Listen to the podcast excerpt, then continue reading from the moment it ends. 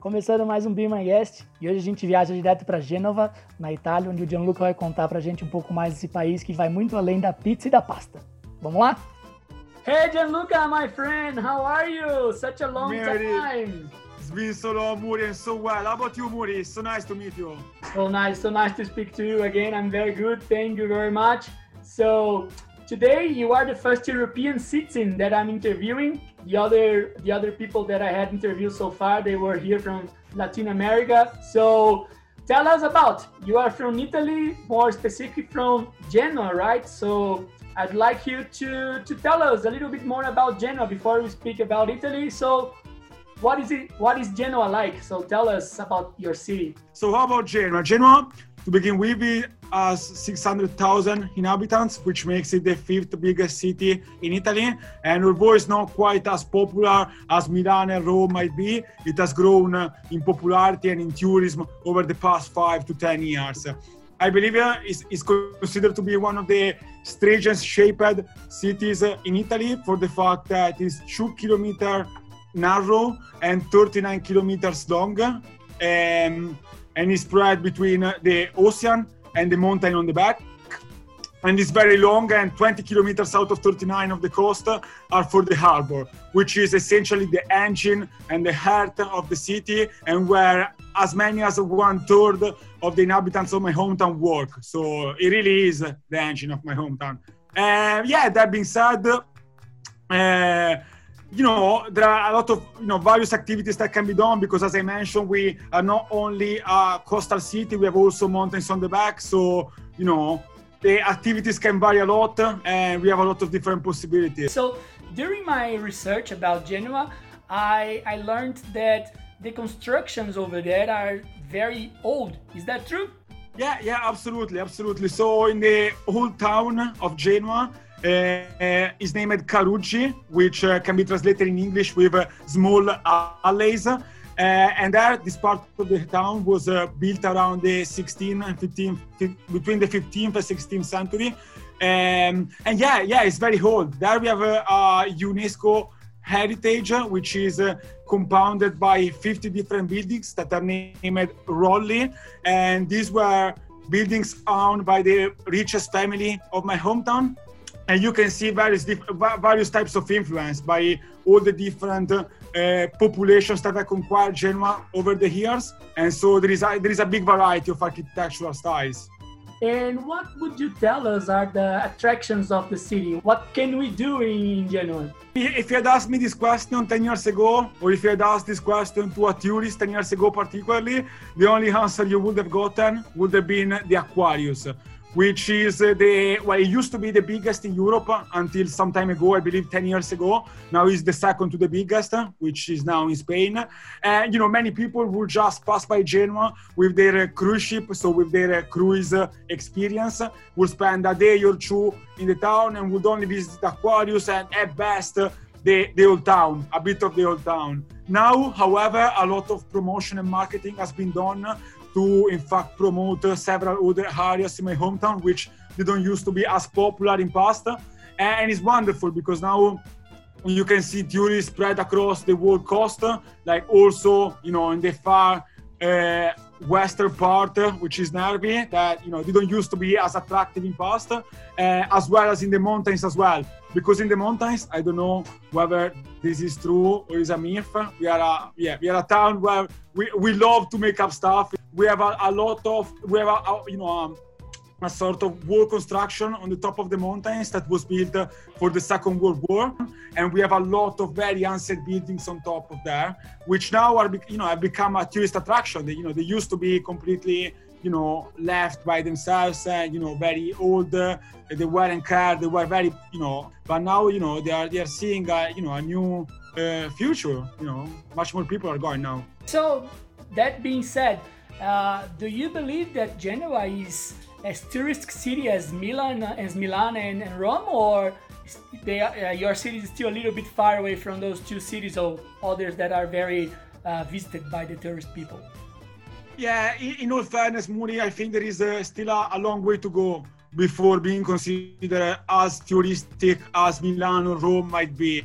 uh, I believe the perception of my hometown is changing drastically because, uh, you know, it's not a big sample, but you know, having lived abroad for three years by now, and every time introducing myself as coming from Genoa, I can see an increasing number of people recognizing my hometown, but there are still quite a few who haven't heard of it or never, you know, met anyone who has been there. But you know, things are changing, I believe, and I believe that we're working towards the right direction.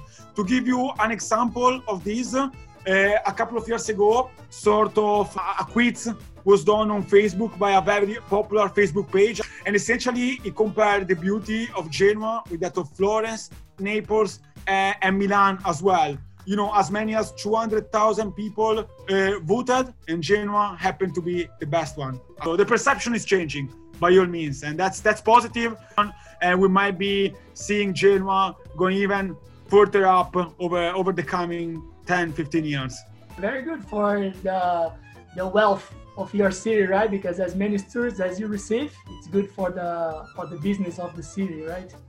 Yeah, actually, yeah, I could uh, I, I, could tell you a, a particular story about Genovesan people. We are famous for being very cold very much like uh, people uh, from the North European countries are considered. We tend to be quite unhospitable and unwelcoming as a population, and that's true. No, yeah, that's that's quite funny. That's true not only with uh, tourists coming from abroad, but also from tourists coming from within Italy. We tend to be be unhospitable with this joke of saying that people are foresti, foreigners, sort of foreigners, uh-huh. said in a, in Innovation slang that we don't want them. And, you know, we feel better without tourists. And yeah, it's funny because we are perfectly aware of just how important they are for, for our economy and just how much we can gain from having a tourist coming and you know also in terms of being proud of what they've been able to achieve and our beauty and the fact that people you know share the same thoughts for our for our town. But still you know particularly older people don't want them to some extent and they are not too happy to see so many tourists around which is quite i don't think in many other cities in italy it happens. Well i consider yourself a very nice person all right Thank you, man. Yeah, I, am trying to distantiate myself. So, uh, Genoa is in the north of Italy, right? And I've learned it from you actually in our uh, conversations in the past that north of Italy and south of Italy they are a bit different from each other, right? I'd like you to to explain this to tell us a little bit more about it. To begin this conversation, I should probably say that in Italy there are 22 regions, I believe, 22 counties, and they are all very different one from the other, both in terms of dialect, which you know is different depending on where you go, uh, also in terms of food. I mean, in whatever region you're going, you're going to find a different type of entrees, different types of cheeses, different type of vegetables, different type of pasta used, mm-hmm. as well as meat, fish. is incredible, an incredible variety. But where this difference is even starker is between north and south, as you as you rightly mentioned. Uh, from an economic standpoint, to begin with, south ten, south of Italy tends to be much less industrial and much more reliant on uh, the tourists because they have beautiful beaches, mm-hmm. beautiful old uh, cities tend, tend to be more popular over the summer due to their beautiful beach-like landscapes they have and you know that attract people during the season. But by the same token, they tend to have much less people going there over the cold months. So that turned out to be a problem because in the long term they tend to have uh, much less economic impact. But moving on to the difference between people from the north of Italy and south of Italy. So we, we, we tend to say that in south of Italy they all still speak in dialects, and in fact, the dialects of their own region is uh, uh, taught and spoken also at school. So when you're, you know, we are being taught Italian at school, yes, professor will speak in dialect as he's teaching you the Italian language, which is quite funny and unthinkable from the north of Italy. And I believe this is due to the fact that while in the south, the tradition of handing down the dialect from, from, you know, from dad to son is still running.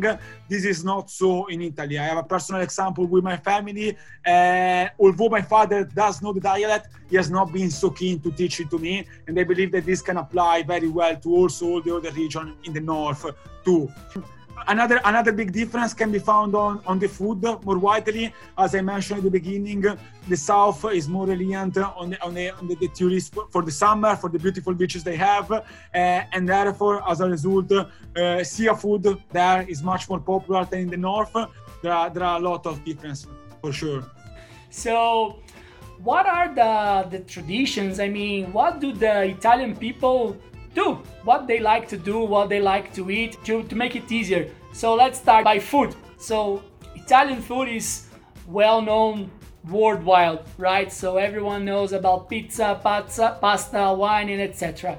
But for Italians, I have this image where I'm seeing this Italian person eating pasta every day, eating pizza every day. Is it like that? Well, drawing a bit on what uh, I, I, I, mentioned over the previous uh, answer, uh, you know, every region is very different from the other and therefore it's, it's quite difficult to generalize because you know what applied to Liguria might not apply quite as much to other regions. However, keeping it very general, we could say that uh, certainly there has been a trend towards uh, eating more healthily over the past five, ten years, and you can see uh, an increasing number of people stopping to have as much as much carbs and therefore pasta as we as we did in the past, or as probably my parents or our parents would do. However, it's, it's certainly still not at the level perhaps as the one in the United Kingdom where I'm living now, where they are much more uh, keen to switch into perhaps vegan diet or you know more more healthy stuff in general. So I would say that yes, generally speaking, we still eat a lot of pasta. Um, another big difference, probably, you know, considering that I've lived abroad and I can see, you know, how the experience at the restaurant change. Where we tend to have in Italy free courses like much more frequently than they do abroad. Like for instance, on Saturday, on Sundays, but even uh, in the evenings, like when you have dinner, you would have at least two or three different courses like every every day. So you would have some some cheese or some ham at, at, the beginning, then you would have a small portion of pasta, and then certainly you would end up with a piece of meat. I'm, I'm not too sure about wine. I wouldn't generalize that much about wine, but what I can tell you from the standpoint that older people, so my, my grandfather, for instance, but you know, everyone after a certain age or when they get to pension age will have a couple of glasses of wine a day. They, they cannot resist it. They, you know, yeah. strong. They, they got to have that. Other differences stem uh, in the coffee, of course. The coffee at the end of the meal, as well as the amaro, even after the coffee, which helps the digestion. And it really does. It really does. The coffee by itself wouldn't be enough. The coffee tries and helps you a bit to keep awake uh, in spite of all the food you have had, because you yeah. certainly have had but then the amaro is you know this very small shot uh, you know helps you to to digest more quickly all the food which is uh, quite nice as well. What is your favorite meal in the italian menu? That, that's a very interesting question. So uh, I, am a foodie myself. I mean so i, I love a lot of uh, great varieties of food. Uh, I, I would say that lately I, I've fallen in love with the Langhe region in Piedmont. Uh, I'm a wine enthusiast myself, so I've been in several wine regions, the most famous wine regions around Italy. And long story short, uh, in Piedmont there is this Langhe region which is UNESCO heritage and where a very famous uh, wine worldwide named Barolo is made. It's very very expensive as well. And there they have uh, as a main tradition the braised beef in Barolo sauce, which is this meat slow cooked for several hours in Barolo, so in red wine sauce, It's just fantastic. Together with a good glass of the full-bodied wine, is you know I couldn't ask for anything more. And actually, I'm hungry again, Muri. well, sounds really delicious, my friend. Another thing that's very interesting in Italy, I mean, there is Vatican in Italy, right? I know it's uh, it's it's a country, you know, like it's inside your territory, but it's ruled by Pope and everything. But how is it how the italian people they see the vatican you know is the the most important uh, catholic religion thing you know like place in on earth it's based on italy and how do you how do you guys deal with it so you actually brought up uh, an incredibly important point Muri, because uh, this uh, outlines another incredible difference between north and south population of Italy. So, in very general terms, I, I don't want to be stereotyping, but in very general terms, people on the south tend to be more Christians than on the north, perhaps because they want to believe more on God than do in the north. I don't know. Generally speaking, people in the south are more Christians than on the north. It's very noticeably so, uh, and increasingly so over time because you know less and less people uh, young people, you know, become Christians and you know go to church and stuff on the north, as opposed to the south, while this tradition is being kept as the dialect is. So this is another big difference that I wanted to align from the very beginning. In terms of the Vatican itself, uh, is very much a mooted topic. It's a mooted topic because the Vatican certainly brings some constraints to what can and cannot be done in Italy. To give you a very you know, top line example, the legalization of marijuana or prostitution cannot be done at all in Italy as a result of the Vatican, which will never allow this to happen in Italy, and therefore some constraints and some sort of frictions between the right and left wing parties have arose, and particularly over the past five, ten years. So this is a very interesting point you just brought up. You said about the economic crisis and everything. So here in Latin America, I can say from Latin America, uh, I mean, I think we always uh, have lived in crisis, on crisis, you know, because yeah, corruption and everything. And then when we, I mean, ourselves from here, when the Latin people we see Europe, we see we see it with another eyes, you know, like the perfect world, everything works and so on. So I'd like you to tell me about uh, about Italy, of course. So how is the corruption itself in Italy? Does it exist?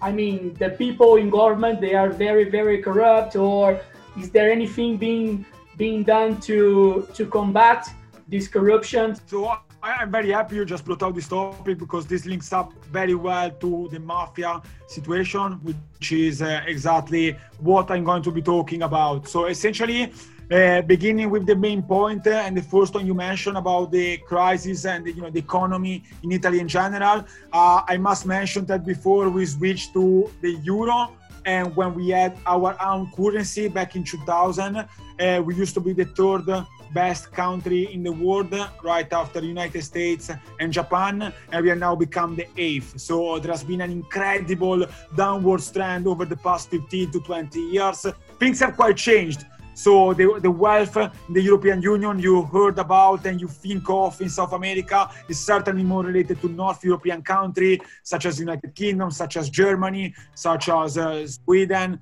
Norway, as opposed to the South, as opposed to Spain, French, and Italy in particular that are you know facing a very very hard time.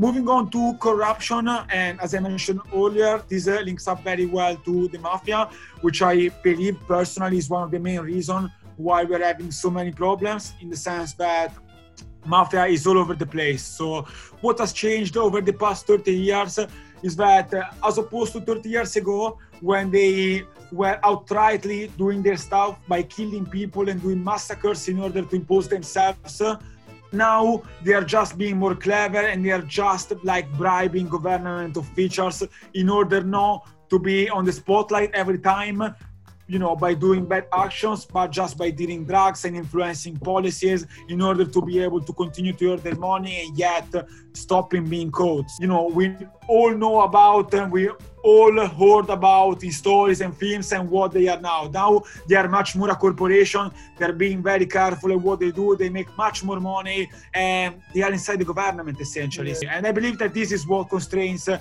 our economic growth uh, and what, uh, unfortunately, will bring down Italy even further over the years. Because you know when you have such a powerful uh, corporation, as I said, as we can call it now, so rooted within Italy. And, you know there is very little hope for a for a better future.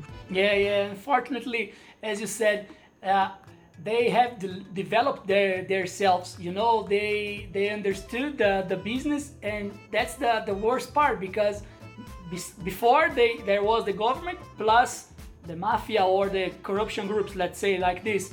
And now they just emerge themselves in, into it and then they they become such a much more powerful group and then where this is where we are completely lost, my friend. Because here in Brazil, it happens the same, unfortunately. Because, yeah. So, but that's that's the thing, you know. I think we have to to try to fight using using our weapons as citizens, you know, like voting and everything. But it's a hard thing to to get rid of. Oh, my friend, changing topic, uh, saying something a little bit more uh, happy happier. When you tell them you are Italian, what is the first thing they ask you? That's that's a very interesting one because I, it varies. It varies a bit depending on who you're talking to. But if I have to single out the two most asked questions, are probably about food. Essentially, and a question might be a statement oh i love italian food uh, what, what, do you prefer? And you start out a conversation about food and the other one is about the beautiful cities uh, you know natural beauties we have in italy in general and you know we end up talking about what's close to genoa and what's not. So these i believe are the two most mooted topic probably about italy. So my friend our conversation is is getting to an end but i'd like before we we say goodbye i'd like to play a game with you okay I'm gonna ask you two things and you have to answer me just one of it. So blue or red, and then you're gonna say blue. You don't need to justify yourself. I just want you to choose one of them, right? Okay. All right, so let's do it. So pizza or pasta? Pasta. Wine or beer? Wine. Coliseo or pizza or, or Pisa tower? Coliseo. Social or casual clothes? Casual. Now I would like you to tell me three things you admire on Italian people and three things you you don't like on them. I believe we are quite friendly, we are very direct, and we are appreciative. Uh-huh. So these are the three negatives. In terms of the three negatives, I believe we are extremely competitive in a very negative way, particularly on the from a professional standpoint. We tend to compare each other very much a lot. Secondly, which links up very much to the first uh, uh, thing I said, we are quite envious. So we tend to look uh, at each other much more than I think people abroad do, or at least we do overly so. The third one, which is the worst of them all, and particularly from Italians abroad, we are very boastful. Very boastful, and you know, particularly Italians who make it, so were able to get a good job or develop an incredible career. They are overly boastful. They are for you know, they are not at all humble, uh, and that's very advisable. And the last of the last, my friend, I know you don't like it very much, but I'd like to please ask you that. I'd like you to say to me a word or a short sentence in Italy because I want to try to reproduce it. So I don't want you to be too easy, but I don't want you to be too hard. I say just a word because it's related to, and it's the first one that came to my mind. Enogastronomia. Enogastronomia. There you go. That's perfect. That's uh, the the mix between uh, wine and food experience. Ah, enogastronomia. So to do it right, should I say enogastronomia? There we go. Yes. yes. So Luca, I appreciate your time, my friend. It was such a nice conversation. Thank you very much for explaining us a little bit of, more about Italy, about Genoa, and then Italy in general. I hope you you like it too. I love it, and yeah, I hope to see you soon. And I hope to to have those meetings again where you cook your pasta and we drink some some was it Chianti, some Chianti wine. I wanted you there. I wanted you there, man. Thank you very much, my friend. Yeah, as I said multiple times, I look forward to you know doing something with you very soon, man. I do, and me it's been a great pleasure. Thank you for inviting me to do this. It was great. Thank you for accepting, my friend. See you soon. Big abraço. See you soon. Big abraço. Então é isso. Primeiro Be My Guest na Europa. Espero que vocês tenham gostado. Não esqueçam de se inscrever e de comentar aqui onde vocês querem que a gente vá. E também de marcar ali o sininho para que vocês recebam nossos vídeos. Tá certo? Espero que vocês tenham gostado. Be My Guest, esse já foi.